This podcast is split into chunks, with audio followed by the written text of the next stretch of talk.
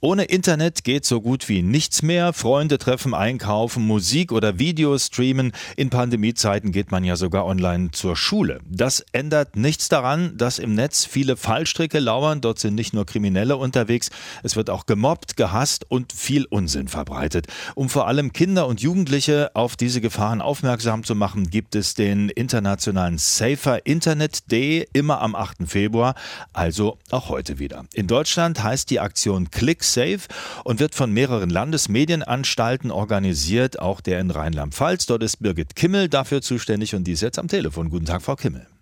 Guten Morgen, Herr Ringel, hallo. Richtig mit dem Internet umgehen muss man ja das ganze Jahr über. Wozu braucht es dann einen Safer Internet Day?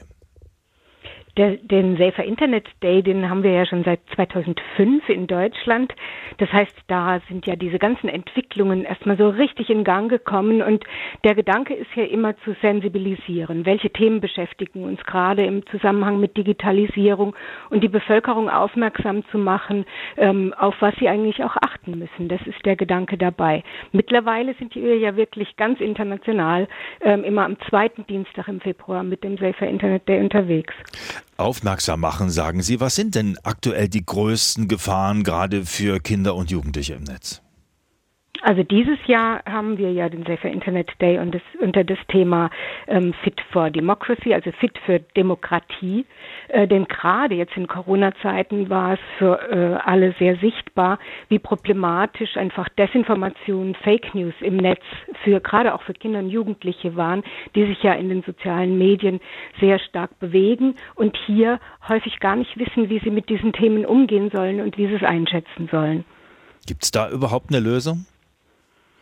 Ja, natürlich. Wir müssen das einfach aufgreifen, auch im Bildungskontext. Das heißt, wir müssen diese Themen ähm, auch in Schule ähm, ansprechen. Wir, wir, müssen darauf aufmerksam machen, was sind denn die Mechanismen, was sind die Motive dahinter und wie erkenne ich das? Was sind eigentlich so die Schritte, die ich unternehmen kann, damit ich weiß, ist das jetzt eine echte Meldung oder ist es ein Fake?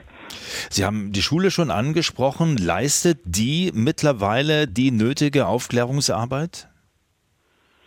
Also ich glaube, äh, ich sage Ihnen dann nichts, was, äh, was wir nicht schon wissen. Wir haben jetzt gerade in den letzten zwei Jahren, ähm, war Schule vor großen Herausforderungen gestanden. Und Schule macht viel. Also ich weiß, dass ähm, viele Lehrkräfte sich hier sehr einsetzen, aber wir haben auf vielen Ebenen noch einiges zu tun. Das eine ist die Infrastruktur. Viele Kinder hatten zu Hause ähm, manchmal das Handy der Mama oder des Papas, um dem Unterricht zu folgen. Es waren einfach die Geräte nicht da. Es war die Infrastruktur nicht vorhanden. Das heißt, hier sind wir natürlich noch ähm, auf dem Weg und noch nicht angekommen. Ihre Angebote richten sich an Kinder und Jugendliche, aber auch an die Eltern. Was empfehlen Sie denen ganz konkret? Für Eltern ist es ganz besonders wichtig, sich zu informieren.